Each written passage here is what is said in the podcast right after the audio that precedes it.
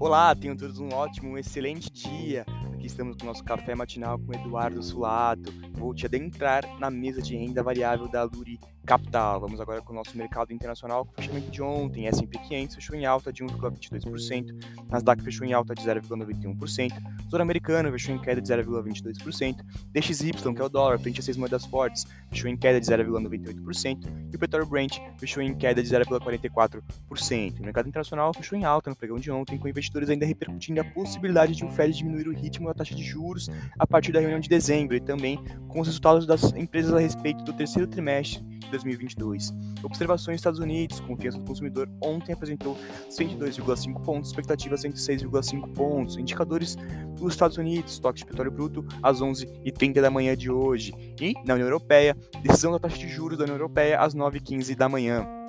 Com relação ao primeiro-ministro da União da Inglaterra, perdão, admite atraso na apresentação com relação ao plano econômico que seria entregue dia 30 do 11. Mercado internacional agora, S&P 500 abriu em queda de 0,58%, Nasdaq abriu em queda de 1,55%, Zona Americana abriu em queda de 0,98%, XXP, que é a bolsa lá, lá na União Europeia, abriu em queda de 0,30%, Petróleo Brent abriu em alta de 1,12%. Com relação ao radar internacional, investidores acompanham as divulgações de resultados do terceiro trimestre de 2022 das empresas americanas e com o Fed sinalizando uma possível diminuição da taxa de juros para as próximas reuniões. Mercado doméstico, índice Bovespa fechou em queda de 1,20% no pregão de ontem, descolando de mercados internacionais com cautela em relação às eleições, com o mercado esperando alta volatilidade. Destaque negativo para as empresas BR Foods com menos 11,24% e RBR3 com menos 7,22%, Azul 4 com menos 7,06%.